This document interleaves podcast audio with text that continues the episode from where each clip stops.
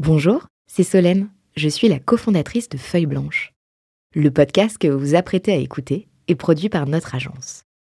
Nous sommes producteurs de médias d'inspiration pour les entrepreneurs et créateurs de contenu de marque.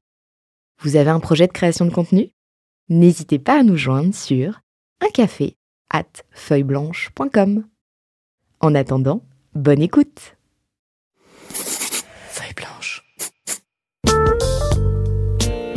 40 nuances de Next.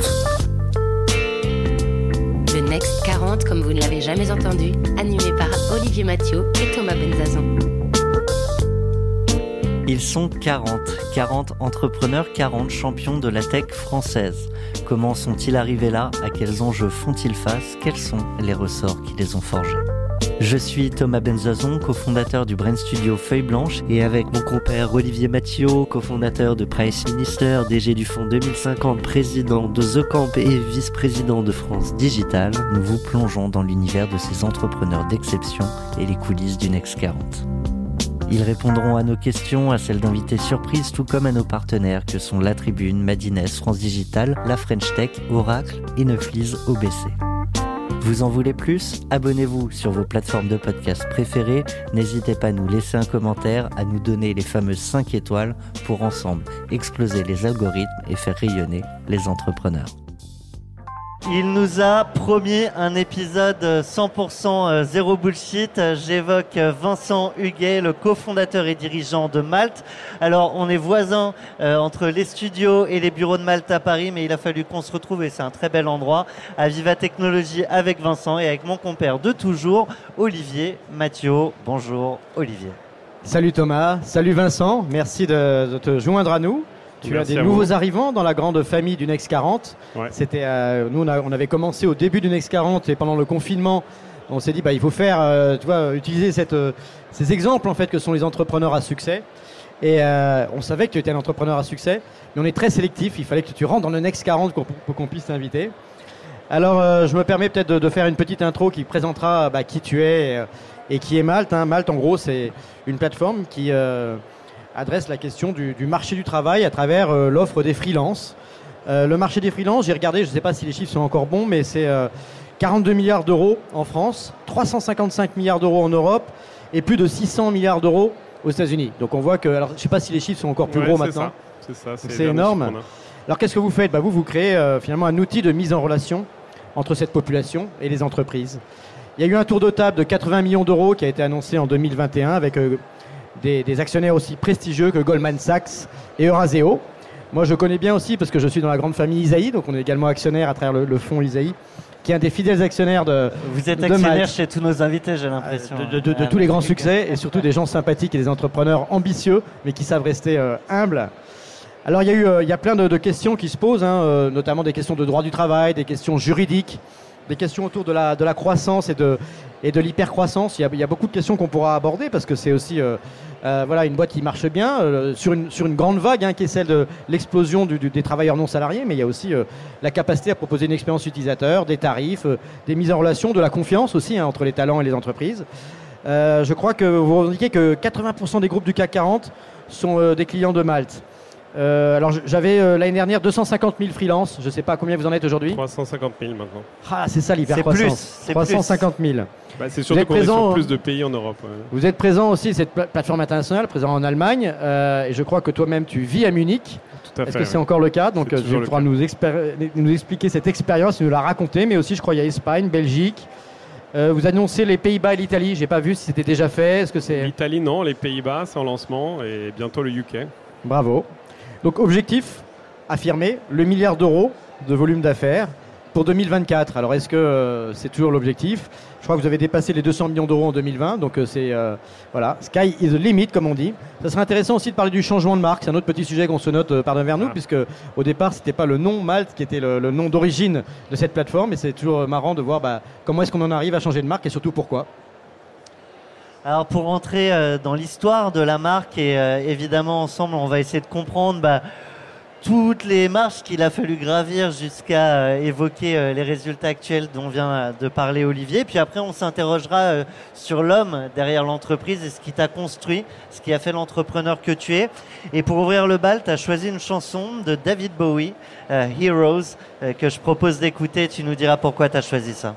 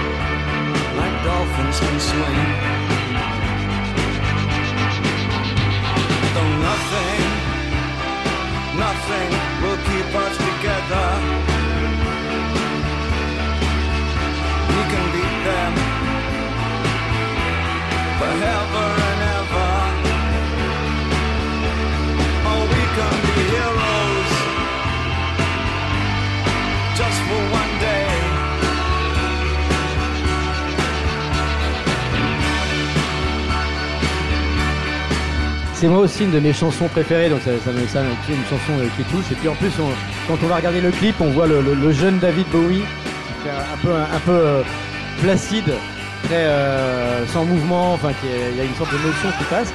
Et, qui sont les héros? Les héros, c'est les freelances, c'est toi, c'est un hommage à, tes héros de, ton enfance? Non, les héros, là, c'est en fait, c'est la, la musique qu'on passe à la fin de tous nos Hollands. D'accord. Pas depuis le début, pas depuis 2013. On a toujours fait des Hollands avec toute la boîte. Maintenant, c'est encore plus important qu'avant parce qu'on est 450. Et chaque fin de Hollands qu'on fait tous les mois, on passe cette musique et on a choisi cette musique. Je sais plus comment c'est venu. Alors d'abord, c'est une musique que j'aime.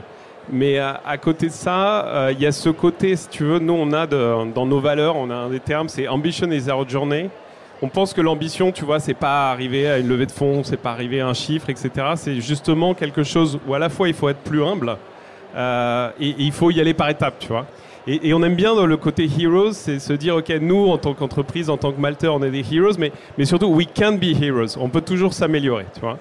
Première chose. Et deuxième chose, je pense que là, en plus, cette année, on vient d'acheter une boîte euh, qui est à Berlin, euh, Comatch.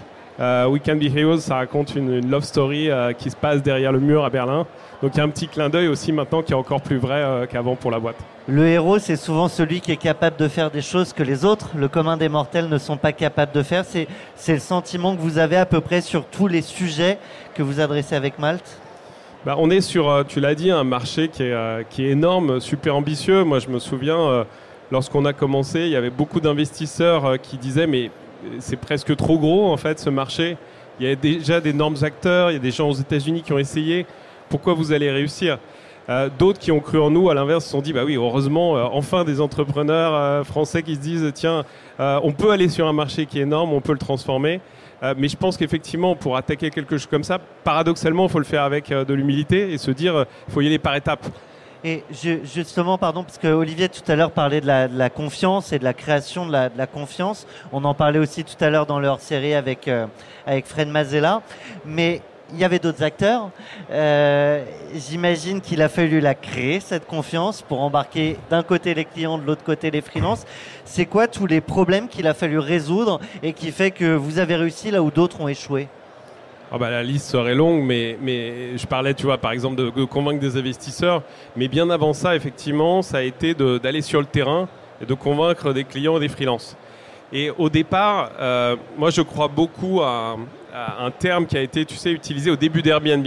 Euh, peut-être qu'on parlera un peu de notre historique et j'ai beaucoup été inspiré par Airbnb. Et, euh, et tu as euh, ce, conseil que Paul Graham du White Combinator a donné à l'équipe Airbnb, c'est do things that don't scale. Tu sais, on parle de scaler en permanence, d'automatiser les choses dans, dans, notre milieu. Et paradoxalement, ils sont allés sur le terrain, ils ont rencontré leurs, leurs hôtes, ils ont pris des photos, ils se sont rendus compte qu'en prenant les photos des appartements, les appartements qui avaient des belles photos fonctionnaient sept fois mieux que les autres. Et finalement, ils ont réussi à scaler des, choses non scalables. Et moi, pour, pour l'histoire, euh, j'étais en 2009 un des premiers hôtes d'Airbnb sur Paris. Euh, lorsque l'équipe, ils étaient sept à l'époque, est venue pour la première fois en Europe, ils ont dormi chez moi. Qu'ils n'avaient pas d'argent, ils ont contacté leurs hôtes, ils sont, ils, ils venus dormir chez moi.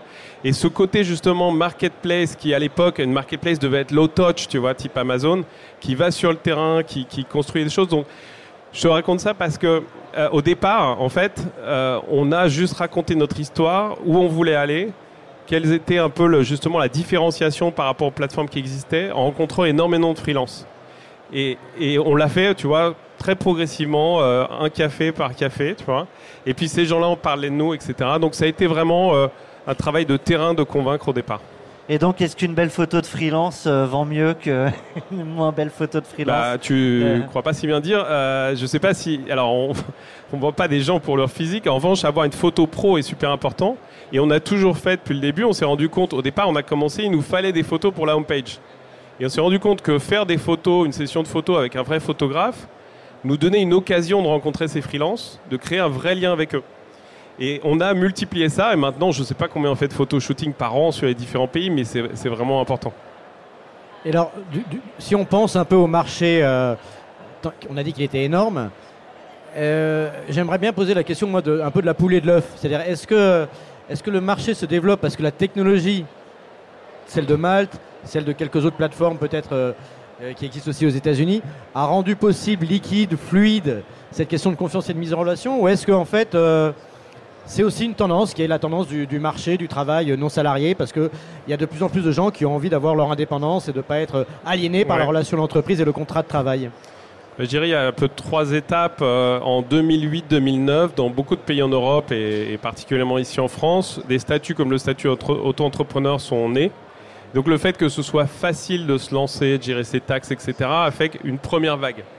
Ensuite, je pense que nous, effectivement, surtout en France, on a contribué, donc à partir de 2013, à rendre visibles ces freelances. Parce qu'on était la première plateforme qui était vraiment ouverte, où on voit les profils des freelances, où les freelances peuvent voir d'autres freelances et se comparer à eux. Donc on a aidé les gens à se dire, oui, d'autres le font, ils ont ce profil-là, ils me ressemblent et je peux le faire. Et là, on a une troisième vague qui est, euh, euh, à partir de 2020, les gens étaient chez eux, euh, ont bossé à distance, se sont posé beaucoup de questions sur leur carrière, et on a vu sur 2021 une explosion incroyable. Donc une partie, c'est notre croissance, mais une grande partie sur 2021, c'est, tu vois, entre Q1 et Q4 de l'année dernière, il y a deux fois plus de nouveaux inscrits par mois, et des fonctions qu'on voyait pas en freelance qui arrivent en freelance parce, Parce que, que les le- gens pensent autrement.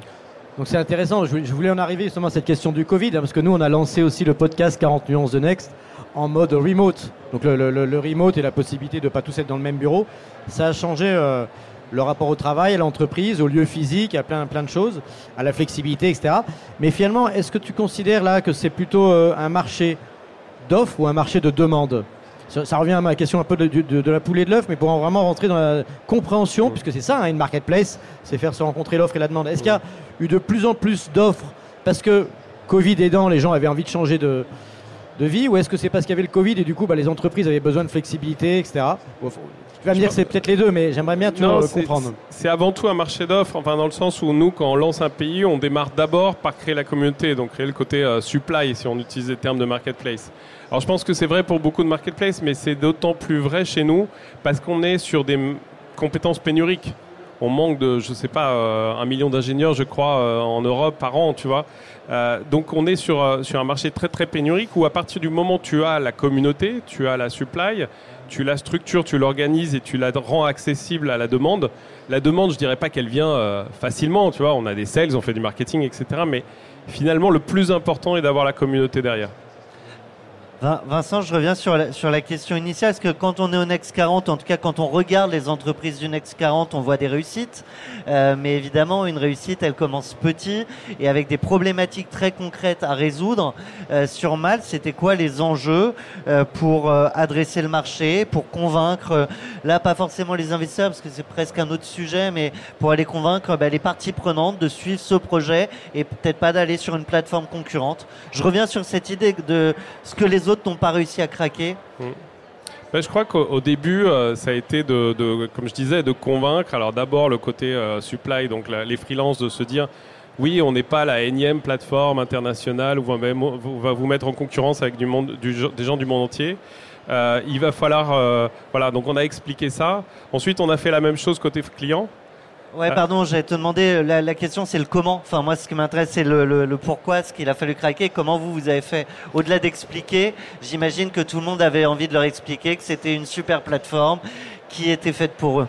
En fait, le comment, si tu veux, si je, là, je parle un peu plus produit, ce qu'on a fait, c'est que toutes les plateformes qui existaient à l'époque étaient un peu calquées sur le modèle du job board. hein. On se disait, le freelancing, c'est du RH. Et donc, on poste une offre et des gens vont venir et euh, enchérir, ou, un système d'enchère inversé, euh, sur ces offres. Le problème de faire ça, c'est que tu attires des gens qui sont prêts à tout, à prendre un, un salaire très très bas, enfin un revenu très très bas pour des missions. Et nous, on a fait l'inverse, c'est-à-dire là aussi peut-être l'inspiration d'Airbnb et d'autres, c'est-à-dire qu'on a créé une search marketplace, c'est-à-dire qu'on a fait en sorte que c'est le client qui doit savoir ce qu'il veut, donc il doit avoir une certaine maturité. Il doit dire voilà, je cherche un développeur Android, euh, je cherche ce développeur Android plutôt à Lyon, et euh, je vois des profils et je vais les contacter et je vais leur pitcher mon projet et mon entreprise. Et donc on est parti vraiment du talent, on est parti du freelance et en se disant c'est eux qui sont pénuriques, c'est pas le client. Et c'est ça, je pense, qui a fonctionné et qui a fait que les freelances se sont sentis dans un écosystème où on les valorisait. Les freelances qui sont chez nous ne sont pas sur ces plateformes globales où ils sont mis en concurrence avec des gens du monde entier, où il y a un système de- d'enchères inversées. Ils n'ont pas intérêt à le faire, ils sont euh, tous les jours appelés par des recruteurs. Donc ce côté premium, quelque part, ils l'ont apprécié tout de suite de, de notre vision. Tu vois d'autres sujets comme ça que vous avez réussi à, craquer, que ce soit sur le produit ou sur la prof? Enfin, c'est, pour le coup, c'est ultra pratico-pratique et, et Ouais. exportable pour nos business à chacun, je trouve. Ouais, ben, je pense qu'on a une vision euh, tout de suite euh, hybride des choses. Tu vois, dès le début, on a pensé freelancing. Tu vois, tu parlais de travail à distance. Évidemment, freelancing égale souvent des gens qui travaillent de chez eux. Mais en fait, on a compris très rapidement en rencontrant des freelances, en s'associant aussi, les, les deux autres cofondateurs étaient des freelances, que c'était des gens qui avaient ce modèle hybride. Déjà, tu sais, maintenant on parle de Future of Work ou de Present of Work qui est hybride. Nous, on voyait et on travaille comme ça depuis longtemps. Je pense qu'on a besoin des deux. Donc, on a compris que ce côté local ou nearshore, on va dire, était quand même euh, super important. Et une chose qu'on a faite aussi dans cette vision un peu hybride, c'est de se dire, OK, on est une plateforme, on est un produit, mais ça suffit pas. On est en B2B, on parle de people, on a besoin d'aller voir les gens, donc j'en parlais avec les freelances, mais moi j'ai passé mes premières années à aller voir énormément de clients. J'allais voir n'importe qui, des, des- des petites boîtes de 10 personnes, euh, et on, on évangélisait comme ça avec les premiers sales. Et puis rapidement ensuite, le, bah, justement, le système de marketplace, l'œuf et la poule, le truc s'est lancé, l'AdWords, etc. Après, on avait du volume qui venait naturellement.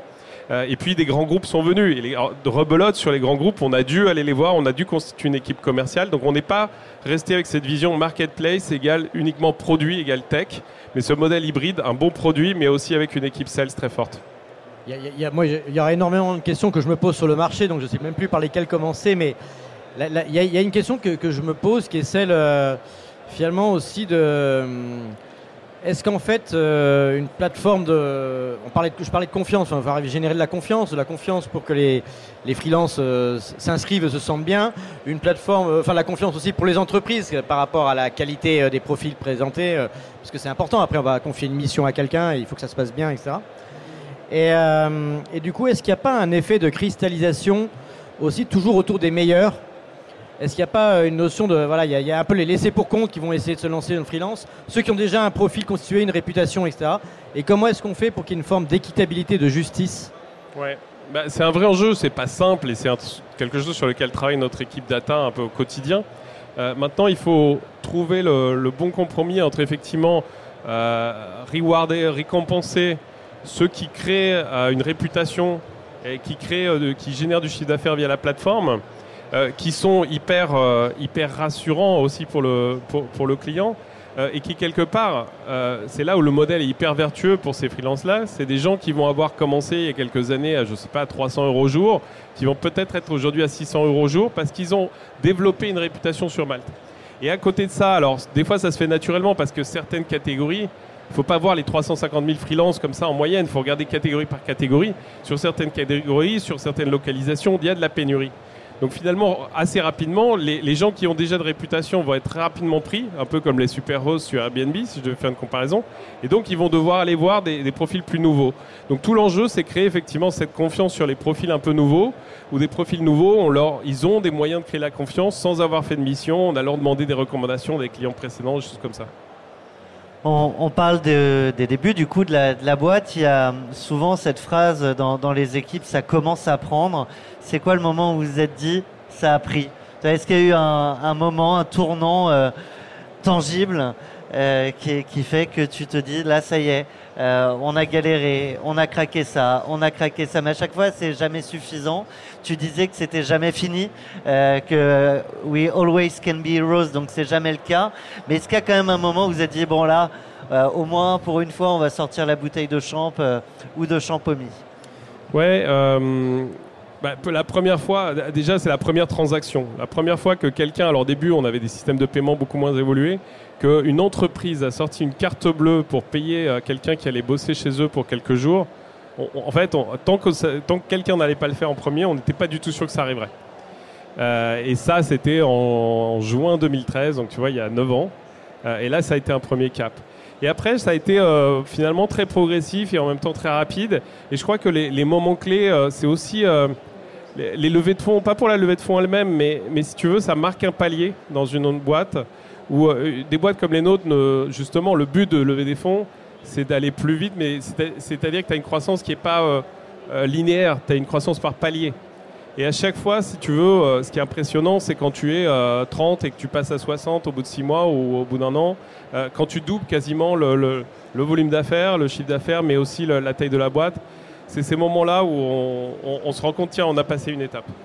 Est-ce que, vous avez une façon de, coup, euh, de pouvoir être aussi un, bon observateur, j'imagine, et d'être à l'écoute du marché du travail C'est-à-dire, est-ce que c'est un driver de la croissance, prendre des décisions dans les roadmaps, euh, des nouvelles catégories? Au départ, on, a pour princi- pour moi, c'est principalement bah, des gens dans le digital, alors des développeurs, euh, des designers, des UX, etc. Donc tous ces métiers du digital qui, justement, ont pour eux d'avoir une forme de pénurie. hein. donc forcément, ça crée un rapport de force qui est en, faveur de l'offre d'une certaine manière.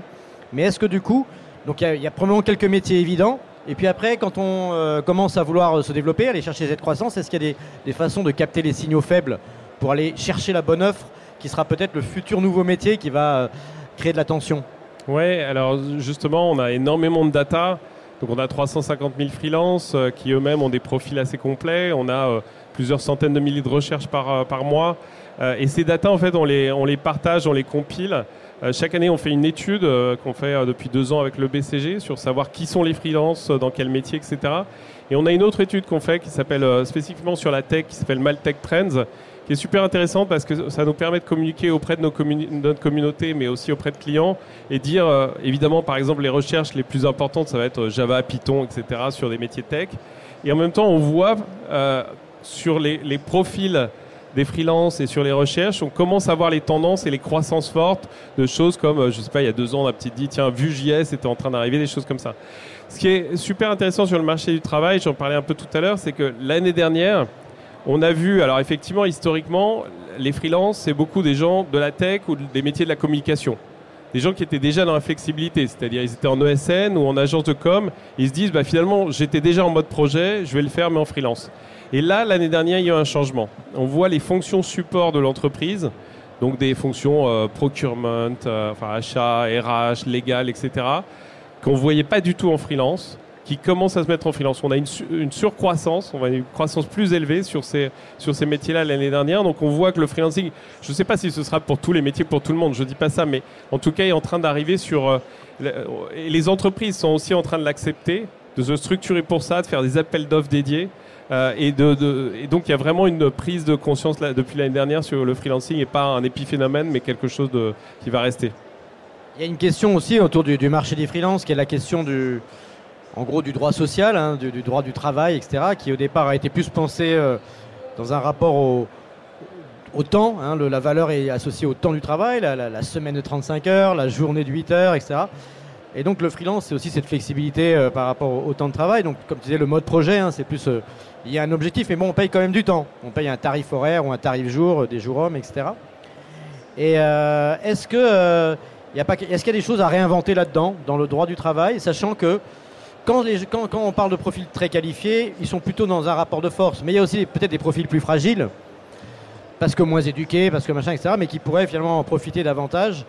Et, euh, et est-ce que du coup le, le système social français permet euh, de pas de, de préserver un peu comment dire le safety net, le filet de sécurité, pour pas créer une précarisation trop Bah, élevé- élevée? Il y a des choses à inventer, je vais en parler, mais il y a surtout des choses à communiquer. C'est pour ça qu'on fait cette étude chaque année pour expliquer que un, euh, les freelances, c'est pas des gens qui sont précaires justement parce qu'ils font, c'est pas des gens qui font ça par défaut. 93% des gens qui font ça euh, ont, été salariés avant et ont fait un vrai choix. Donc ça, c'est quelque chose sur lequel on communique énormément parce qu'il y a cette image dans certaines euh, administrations, euh, certaines entreprises de voilà, ils font ça parce qu'ils n'ont pas trouvé de job, ce qui est, totalement faux. Euh, donc, euh, je pense qu'il faut d'abord différencier, euh, et nous on essaye de le faire tout le temps, ce qui est la talent economy de la gig economy.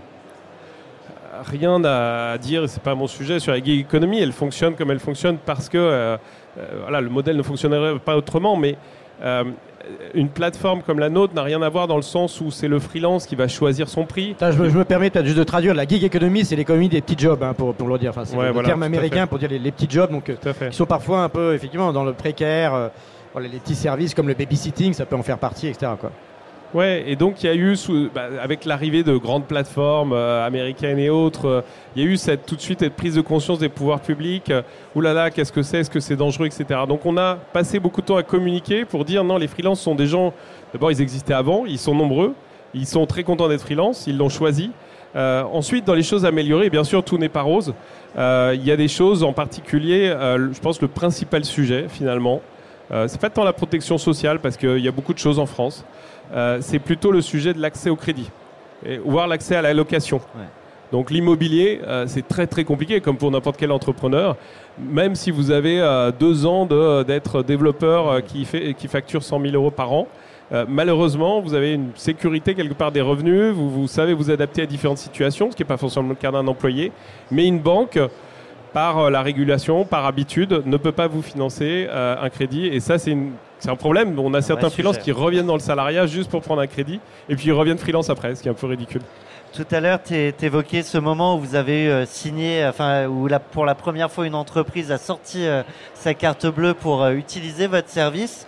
Euh, je je m'intéresse souvent à la, à la question du pricing, qui est un vrai sujet pour, pour une entreprise. Comment vous l'avez constitué? Est-ce que ce pricing il a évolué? Ou est-ce que finalement ça a été assez simple à, à définir? Non, il évolue en permanence. Par contre, il y a un- une constante, c'est qu'on a toujours été sur un modèle classique de marketplace avec euh, une commission. Euh, Il n'y a pas de, il n'y a pas de setup fee, il n'y a pas de, de, de, paiement à l'usage, il n'y a pas de, euh, de coût fixe. ou Alors du coup, qu'est-ce qui a évolué? C'est simplement le pourcentage de la Ouais, le commission ou- pourcentage euh, avec euh, une dégressivité de plus en plus forte côté freelance, des services de plus en plus importants parce que ce qu'on n'avait pas, je dirais forcément envisagé au départ, c'est qu'au départ on a été euh, évidemment avec des early adopters, plutôt des startups, des PME, et puis ils sont rapidement en fait venus des grands groupes. Et, ça aussi, ça a été un moment, tu parlais des moments marquants, ça a été de voir que oui, LVMH, alors c'est pas LVMH en tant que groupe, c'est euh, euh, quelqu'un du studio design de Sephora qui se dit mais bah, nous aussi on est une petite équipe, on veut de la flexibilité, on peut vo- avoir envie de travailler avec des freelances. Et puis on est remonté sur ces grands groupes et aujourd'hui on travaille de plus en plus et c'est une énorme partie de nos revenus. Euh, et, et- et donc ouais, on a, on, on a dû, euh, on a dû s'adapter euh, sur, sur les process, sur le paiement avec à travailler Mais avec ces du- et alors du coup, quand, quand vous allez sur ces comptes, ces grands comptes, on parlait d'un pourcentage important du CAC 40, vous êtes en contact avec d'autres qui n'étaient pas forcément des plateformes tec- technologiques, mais qui sont un peu les, les vieux métiers du, du numérique, qui sont les SS2I notamment. Donc, est-ce que vous êtes devenu une SS2I Est-ce que vous êtes, tout en, étant une SS2I, ça c'est pas une insulte, hein, c'est une SS2I moderne, version agile. Est-ce que c'est ça votre, votre nouveau marché d'une certaine manière? Bah, je dirais qu'aujourd'hui, avant, ils nous voyaient comme vraiment un épiphénomène, vraiment la, la long tail de la long tail, euh, on va dire. Euh, aujourd'hui, oui, c'est quelque chose où on est une vraie alternative. Donc, euh, ils nous voient différemment, dans le sens où c'est des freelances et pas des, employés. Et ils font de plus en plus des appels d'offres dédiés sur le sujet freelance. Parce qu'ils ont compris que 20 à 30% des gens, en particulier dans la tech en Europe aujourd'hui, étaient freelance. Donc, ils- devaient structurer, en fait, tu les entreprises du CAC 40, c'est des boîtes qui dépensent entre 500 millions et 1 milliard à l'année en prestations intellectuelles. Donc, tout ça est organisé par un département, qui est généralement le département achat. Il y a une équipe qui s'occupe de ça. Ils vont référencer des fournisseurs. Et évidemment, au début, euh, on était trop petits. On avait, euh, voilà, ils avaient une dizaine de fournisseurs classiques SS2I, les gros du marché. Et nous, on essayait de rentrer un peu comme on pouvait. Et aujourd'hui, on fait partie. On a, euh, voilà, on a montré patte blanche, on a ce label, on a cette taille qui fait qu'on fait partie des fournisseurs référencés. Tu évoquais tout à l'heure ce que vous n'aviez pas prévu. Et est-ce qu'au contraire, euh, au lancement, il y a des choses que vous imaginiez et qui finalement, par la force des choses euh, ou par opportunité, ont été euh, complètement délaissées? Bonne question. Je pense qu'il y a- des choses qu'on faisait au début et qu'on a arrêté par choix. Au début, on faisait des choses autour de, la formation, tout simplement parce que on a commencé en bootstrap. hein, on a commencé en 2013. euh, on n'avait pas de, de financement comme on l'a euh, depuis 5 ans, euh, aussi facile. Donc, on, on allait chercher l'argent là où on pouvait le trouver. Euh, et une des choses qu'on faisait, c'est on s'est dit voilà, dans cette euh, communauté, on a d'excellents euh, experts. hein, souvent, les meilleurs euh, formateurs sont des freelances. On a des gens qui veulent se former pour se maintenir à jour. Et donc, on faisait des formations, ce qui nous permettait de prendre une commission là-dessus, de nous rémunérer. On a arrêté ça parce qu'il y a un moment, je pense que c'est très très important de rester focus et de se dire voilà, le marché est déjà gigantesque sur ce qu'on fait, euh, concentrons-nous là-dessus. Après, peut-être qu'un jour on y reviendra.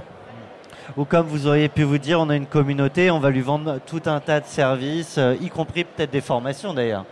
Oui, alors on a toujours fait des choses pour cette communauté euh, sans les vendre en fait. On ne gagne pas d'euros là-dessus, euh, mais on a toujours eu plein de partenaires. Il y en a de plus en plus qui sont venus nous voir en disant voilà, cette communauté m'intéresse. Nous, on fait euh, de la formation, on fait de, la, mutuelle santé, on fait des banques, etc. Donc on a toujours fait, euh, on a toujours eu des partenaires qu'on proposait avec une offre dédiée au- auprès de, auprès de notre communauté de freelance. Alors, bah, nous, ce qu'on aime aussi sur le parcours de l'entrepreneur, c'est de parfois de s'attarder un peu sur la question de la levée des fonds. Puisque, en général, dans, dans Next 40, hein, c'est un des critères, c'est qu'il faut avoir levé de l'argent. Donc, euh, a priori, c'est un, acquis. Euh, mais comme tu le disais, au départ, ça n'a pas, été- évident. hein. Tu, disais que certains disaient euh, le marché est trop gros, ou, ou tu n'es pas forcément assez différent de ce qui existe déjà, etc. Enfin, bref. Et euh, bah, moi, je connais un peu le sujet aussi, hein, parce qu'on se connaissait même avant Isaïe, et je connaissais bien par Isaïe. Et, euh, même Isaïe n'a pas voulu forcément investir tout de suite, de ce que je crois. C'est-à-dire qu'il y a aussi des Ah, si, entrepreneurs, si. des, des VC. Comment? Si, si, Isaïe, oui. Mais d'ailleurs, je te Oui. remercie parce que c'est toi qui m'as présenté Jean-David. Oui. donc J'avais présenté Jean-David, mais bon, je, enfin, en tout cas, ils, ils voyaient un potentiel, mais il y a souvent euh, les, entre, les, les, les VC euh, reçoivent quelqu'un et puis ils réfléchissent un peu et puis ils voient si effectivement ce qui a été dit se retrouve dans la réalité. Et euh, mais alors, est-ce que est-ce qu'aujourd'hui tu es content de tes investisseurs C'est c'est difficile de dire non, oui, mais ton- ça arrive hein, parfois. T'imagines euh, Est-ce que face à, face à, à des crises ou autres, est-ce qu'ils Bon. t'accompagnent Est-ce qu'ils servent à quelque chose ou est-ce qu'ils servent à rien Euh, Ils peuvent ne servir à rien qu'à apporter de l'argent. Quel, est- quel est le type de relation que tu as Sachant qu'on aura une question d'un de tes investisseurs ensuite euh, en surprise. Bah, en fait, ce qui est, ce qui est amusant, c'est que on a toujours eu, je pense, cette vision ambitieuse. De, tu parlais du marché des CS2I, de transformer les choses, etc. Avec mon associé Hugo. Et en même temps, on avait cette. euh, on pensait pas, je pense, comme euh, les entrepreneurs de- depuis quelques années. On se disait, voilà, il faut qu'on bootstrap le truc, lever de fonds, on verra. Tu vois, quand, quand j'étais venu te voir, c'était plus par networking. Et puis tu m'as dit, tiens, va voir Jean-David. Et Jean-David, probablement, ce qui l'a surpris, enfin, je sais qu'il me l'a dit, c'est la première fois que je suis venu le voir, c'était pas. euh, alors que tout le monde vient le voir pour lui demander des fonds, c'était non, mais moi, ce qui m'intéresse, c'est pas ça. C'est ton réseau d'entrepreneurs que tu as derrière et autant de clients potentiels pour moi. Et je venais le voir comme un, comme un catalyseur de clients potentiels. Et c'est peut-être ça qui l'a pris à contre-pied, parce que d'habitude, tout le monde vient, euh, on va dire, se prosterner devant lui. Et je suis venu lui demander euh, plutôt euh, de m'ouvrir son réseau. Ça l'a tellement surpris qu'il a dit non, non, mais c'est pas ça qu'il te faut, c'est investir. Et j'étais là, bon, ok, ok, mais je sais pas si c'est le bon moment. Et finalement, euh, ça, ça s'est évidemment fait Ouais, après. il, il a peut-être été séduit aussi parce qu'il a compris que tu étais un vendeur? Peut-être. et y aurait du business derrière. Bah, écoute, on a une question, euh, a priori tu te doutes peut-être de qui, on en parle beaucoup, mais c'est euh, justement une question de Jean-David Chamboredon, on l'écoute.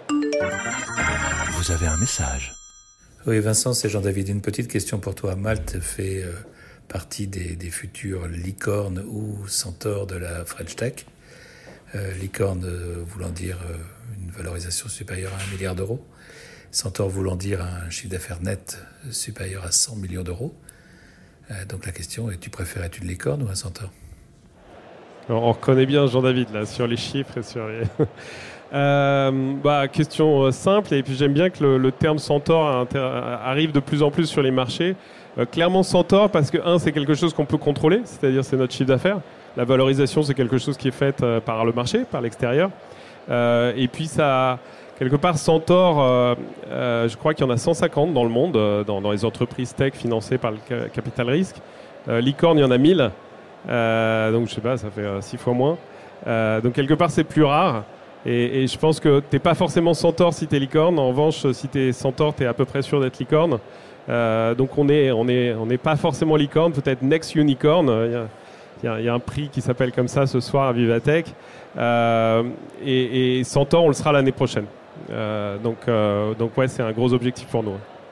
Oui, bah c'est vrai que on sait qu'on est dans une période un peu de crise, hein, donc les, la valeur des licornes ou des plus grosses cap- capitalisations boursières ou hors capitalisation fait qu'il y a un peu de tension et que c'est peut-être en train de s'éroder. Donc il y avait une question euh, sous-jacente derrière celle de Jean-David, hein, qui est dans ce contexte peut-être un peu de bulle Internet qu'on a connu depuis deux ans, où il était plus facile pour les investisseurs, il suffisait de- d'enchérir et puis les tours se succèdent et donc la valeur ne correspond pas forcément à, une réalité économique, mais plus à une situation de marché financier. Et là, comme d'un seul coup, il y a euh, voilà, des effondrements de valeur, euh, euh, Facebook a, fait a été divisé par deux hein, en termes de valeur quand même. Donc on est dans un marché qui va se poser des questions pendant 18 mois. Derrière, ça veut dire, voilà, le plus important, c'est pas d'enlever de l'argent, c'est de gagner de l'argent avec ses clients, euh, parce que ça, ça va durer. Ouais, non, mais je pense que c'est assez sain finalement. euh, alors, moi, je suis pas un jeune entrepreneur, j'ai vu d'autres choses avant. J'ai commencé ma carrière, tu vois, juste après 2000. euh, euh, déjà dans le monde de l'internet et start-up en 2008, donc j'ai vu ça avant. Puis tu parlais de, de notre board. Euh, le board, très honnêtement, au départ, euh, moi, je le voyais juste comme euh, des- de- du financement. hein, euh, c'est une banque, c'est des gens qui t'amènent de l'argent. Et, et vraiment, aujourd'hui, je le vois totalement différent. C'est des gens. euh, c'est marrant d'ailleurs, souvent des jeunes entrepreneurs te demandent mais qu'est-ce qu'ils te demandent? Est-ce que ça te demande de beaucoup de boulot? Je leur réponds c'est- c'est pas eux qui nous demandent du boulot, c'est moi qui leur demande de faire du boulot. Donc Jean-David, c'est quelqu'un que, bah, comme tous nos board members, qu'on sollicite. Donc tout l'enjeu, c'est d'avoir un board et des investisseurs avec des compétences et des, réseaux différents pour les solliciter, pour t'amener. Euh, pour t'amener des choses. Donc finalement, avec ce board, on a travaillé depuis, euh, plusieurs années maintenant sur le fait d'avoir des unit economics, comme on dit maintenant, qui sont euh, très solides. Malte est une boîte qui n'a pas besoin de faire des dizaines de milliards pour commencer à gagner de l'argent sur chaque transaction, comme on a pu le voir dans certains modèles B2C un peu, un. Euh, donc on, est assez solide là-dessus, donc on se on se sent à l'aise. On n'est pas une entreprise qui, qui de, énormément d'argent, euh, qui, qui- qui ch- chaque mois, chaque année. Euh, donc on a besoin de se, continuer à se financer parce qu'on a une croissance de 100% par an, donc on investit sur lancer de nouveaux pays, etc. Mais on est sur un business qui est euh, soit profitable dans certains pays, dans certaines activités, soit proche de la profitabilité. C'est nous qui jugeons à quel point on veut aller euh, plus vite en fait. Eh ben écoute, tu nous proposes une super transition, tu évoques l'international. On a une question de notre partenaire France Digital et de sa présidente, Maya Noël. On l'écoute, pardon. Vous avez un message. Hello Vincent. Aujourd'hui, la communauté de Malte est présente dans plusieurs pays en Europe.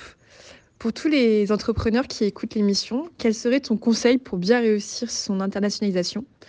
Et aussi, pourrais-tu nous partager ton pire souvenir euh, dans l'ouverture d'un de tes pays comme, euh, comme l'Allemagne ou l'Espagne Ouais, facile.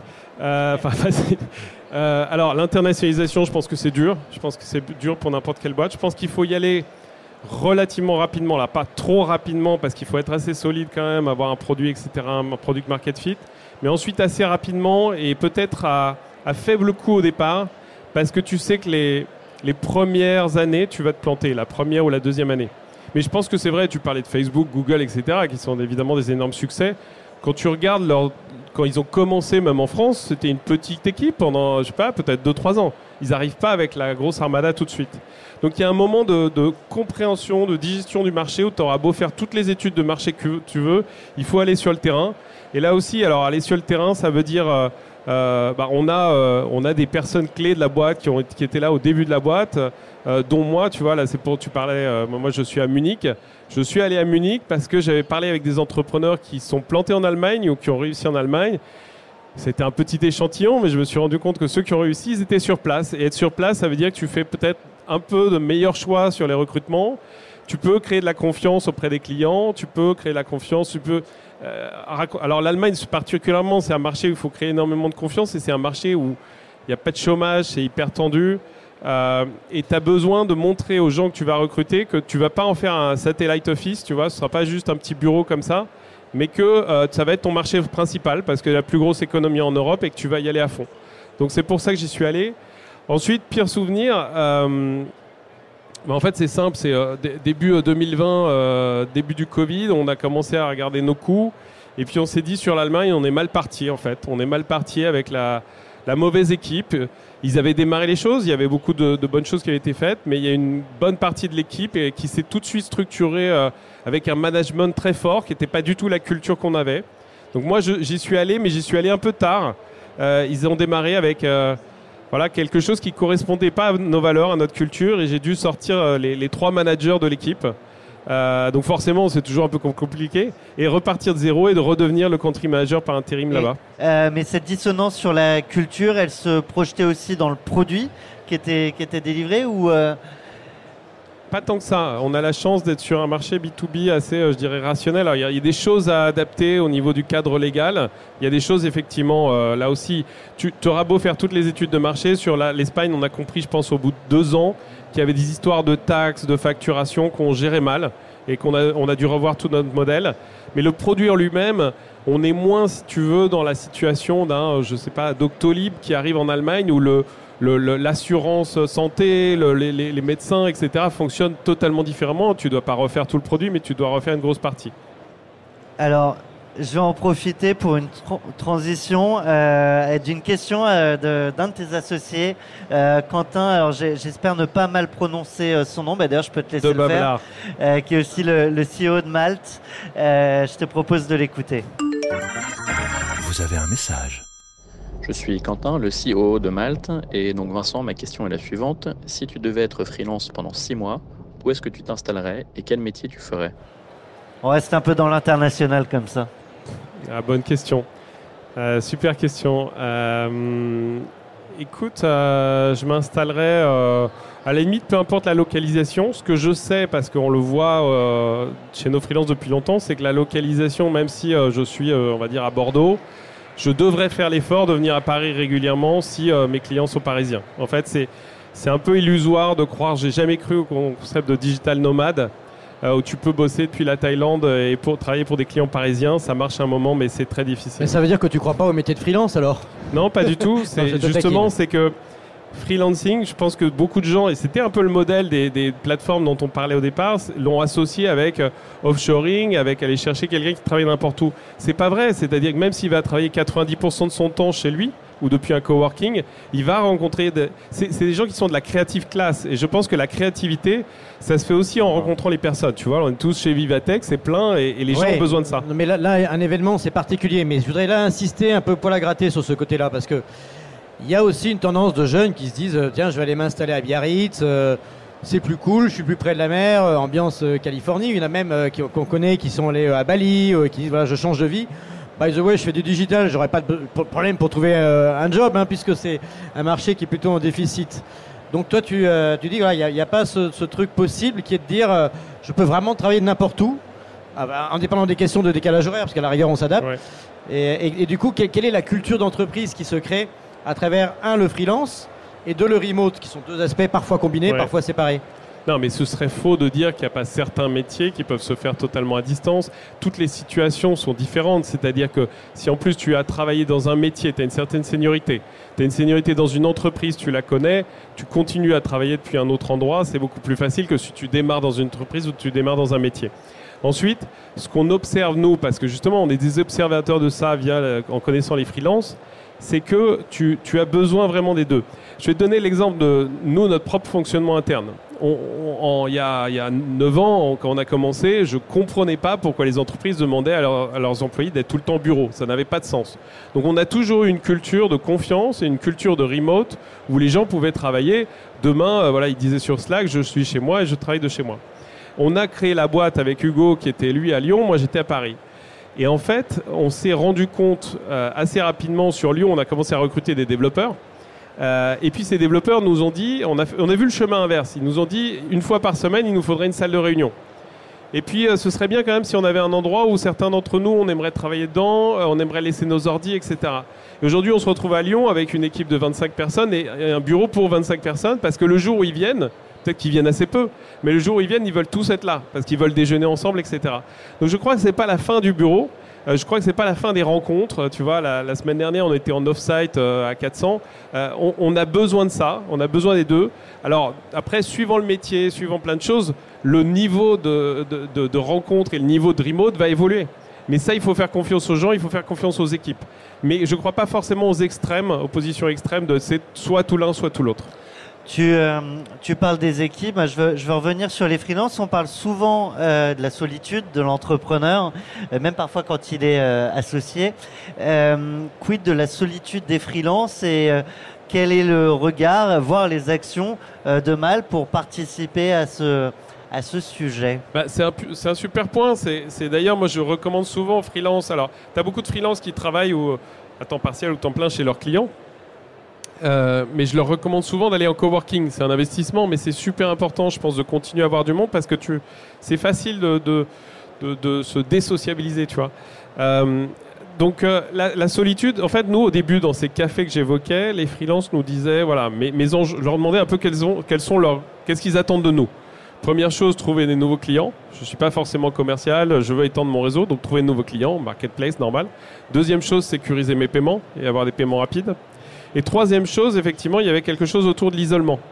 Euh, et là, on a fait énormément, c'est-à-dire que nous, on fait plus de 300 événements par an. Alors, soit nous-mêmes, soit via des ambassadeurs de la communauté qui les organisent, parce qu'on ne peut pas forcément faire un événement dans toutes les villes, etc. Euh, mais on fédère cette communauté. Et ça, c'est super important et je pense que ça a été une grande partie du succès aussi de faire se rencontrer les gens entre eux. Euh, oui, parce que c'est aussi une manière pour eux bah, de se connecter, de se créer un réseau et de s'auto-apporter des, des leads. Complètement. euh, ouais. Moi, j'aimerais bien qu'on se projette dans le monde d'après, parce que je sais que euh, Vincent a des super idées autour de cette question du future of work, hein, parce qu'on parle du future of work, et dans, euh, bah, vers quel monde on va? Tu vois, c'est Martin Luther King qui t'invite à, à te projeter. Frédéric Mazzella nous disait dans un précédent épisode euh, que c'est important d'avoir du rêve. Donc j'imagine qu'il y, a- qu'il y a des rêves hein, qui motivent ta passion. Bon, on se connaît un petit peu, donc je, je sais que tu es quelqu'un de passionné. Tu es aussi quelqu'un d'assez cérébral, donc tu réfléchis aussi à ces questions de société. Et euh, je citais, euh, j'aime bien le citer, donc c'est pas la première fois que je cite le We Crashed, qui est une série Mm. qui parle de We Work. C'est Ouais, aussi le future of work. On aurait pu dire aussi qu'une vision euh, de Malte, ça pourrait pourquoi pas être de créer des espaces de coworking qui hébergeraient des freelances euh, et avoir un modèle économique euh, complètement révolutionnaire où c'est plus les entreprises qui logent les salariés, c'est euh, pourquoi pas eh ben, Malte qui aurait des bureaux pour héberger des freelances qui du coup ne seraient plus isolés, mais pas forcément étant dans leur entreprise, mais entre freelances. Enfin bref, c'est une idée complètement absurde, mais c'est pour dire quel est le monde dans lequel tu te projettes. Et du tu me projettes, et j'aurai un, petit, un petit clin d'œil à faire après. Bah, en fait, euh, nous, on a un mot-clé, et ça fait partie de la mission de l'entreprise, c'est aussi notre claim, c'est autour du choix. Et, je pense que le sujet, c'est pas tant d'être libre, pas libre, remote, euh, on-site, etc. C'est d'avoir le choix. Et que ce choix, il, soit différent suivant les personnes, euh, adapté à qui tu es et adapté aussi à ton moment de la vie. Et l'en- l'enjeu pour nous, c'est que quelqu'un qui fait ce choix justement de à un moment de devenir freelance, qu'on puisse l'accompagner, qu'on pu- qu'il puisse réussir dans sa vie de freelance, euh, se concentrer sur son métier et pas se concentrer sur aller chercher des clients, être payé, etc. Euh, et c'est vrai aussi côté client. Tu vois, les clients avant, c'était des gens qui euh, allaient voir leur DRH leur département achat et on leur envoyait un consultant qu'ils n'avaient pas choisi. Et pouvoir faire en sorte que les gens puissent euh, assumer, euh, faire leur propre choix, c'est super important. Et pour ça, euh, tu parlais, tu vois, de, qu'est-ce qu'il fallait peut-être changer aussi dans la réglementation et autres. Je pense qu'il y a des petites choses pour euh, faire en sorte que demain on puisse passer à avoir le choix d'être euh, soit salarié, soit freelance. on passe de l'un à l'autre facilement. Les, tu vois, t'as tout ce qui est santé, tout ce qui est retraite, tout ce qui est formation puisse te su- suivre hyper simplement. Voire faire les deux en même temps, tu vois. Pas s'opposer.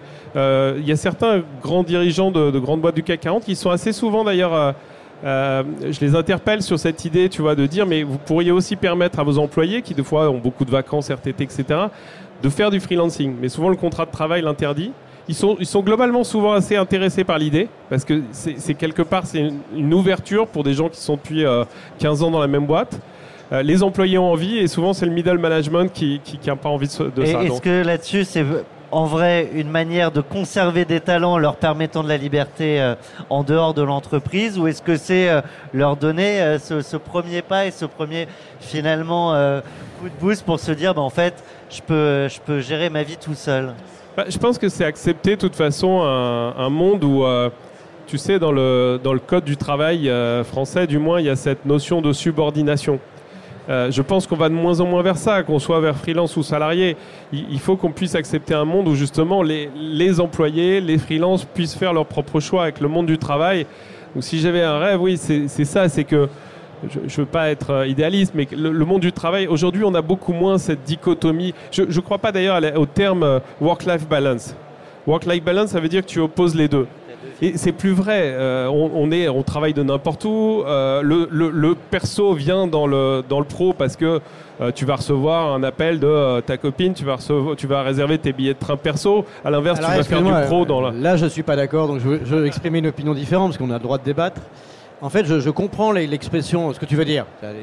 C'est un reflet d'une réalité.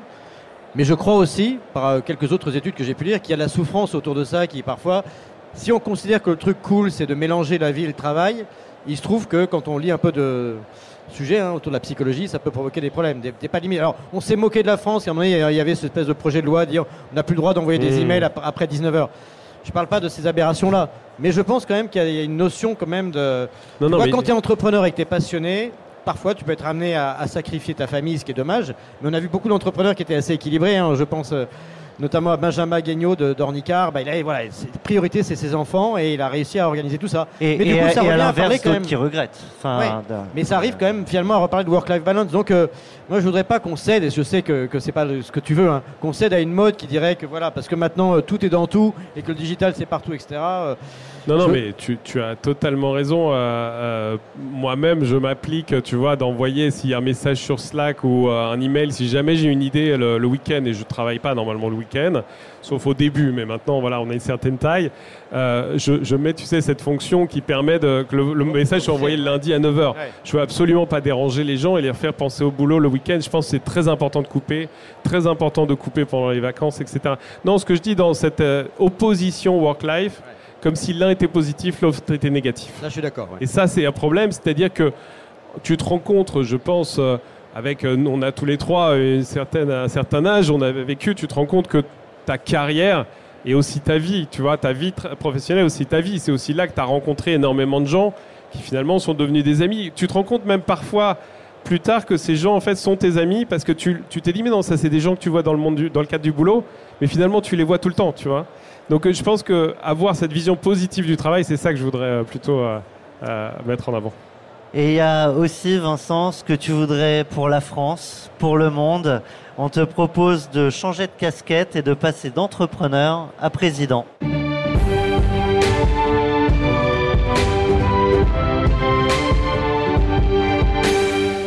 Française, français. Le micro, le pays est à toi. Que dis-tu, que fais-tu? Ouais, bah, je vais continuer à répondre à la question de Quentin qui me demandait ce que je ferais en freelance.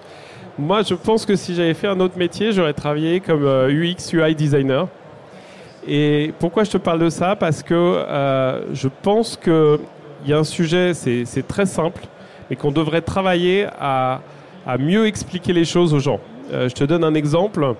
Euh, tu vas passer euh, euh, un mois à l'hôpital. On- tu sors de, de l'hôpital, ça, voilà, ça m'est arrivé dans, dans le cadre plutôt de mes enfants.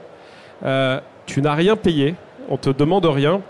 Euh, tu donnes ta carte vitale. C'est les- les- les- voilà, tu as quelque chose d'assez extraordinaire et un miracle français.